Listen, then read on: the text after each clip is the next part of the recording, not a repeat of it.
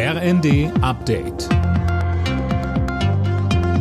Stündlich neu. Auf den Punkt informiert. Ich bin Anna Löwer. Guten Abend.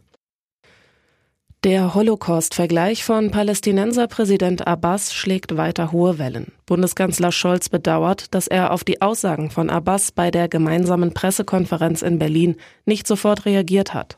Abbas hatte Israel vorgeworfen, einen dutzendfachen Holocaust an den Palästinensern verübt zu haben.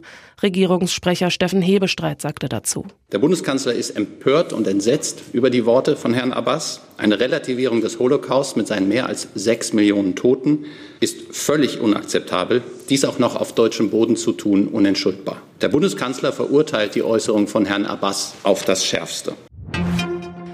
Die EU-Kommission hat der Bundesregierung Vorschläge gemacht, wie Gaskunden in der aktuellen Krise entlastet werden können. Fest steht, die Mehrwertsteuer auf die Gasumlage muss sein. Allerdings könnte der Bund die Einnahmen an die Bürger zurückgeben, heißt es aus Brüssel.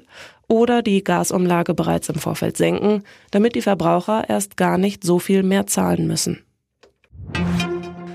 Auf der Suche nach dem Grund für das massenhafte Fischsterben in der Oder haben Wissenschaftler aus Berlin eine Spur. Sie vermuten inzwischen, dass eine giftige Algenart die Ursache sein könnte, im Kasten. Ja, und diese Algenart wurde bei Proben in der Oder nachgewiesen, heißt es auf unsere Nachfrage beim Leibniz Institut für Gewässerökologie und Binnenfischerei.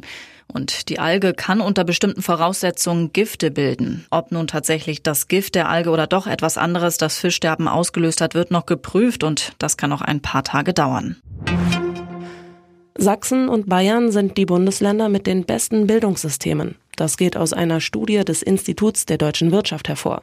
Bremen ist darin das Schlusslicht. Alle Nachrichten auf rnd.de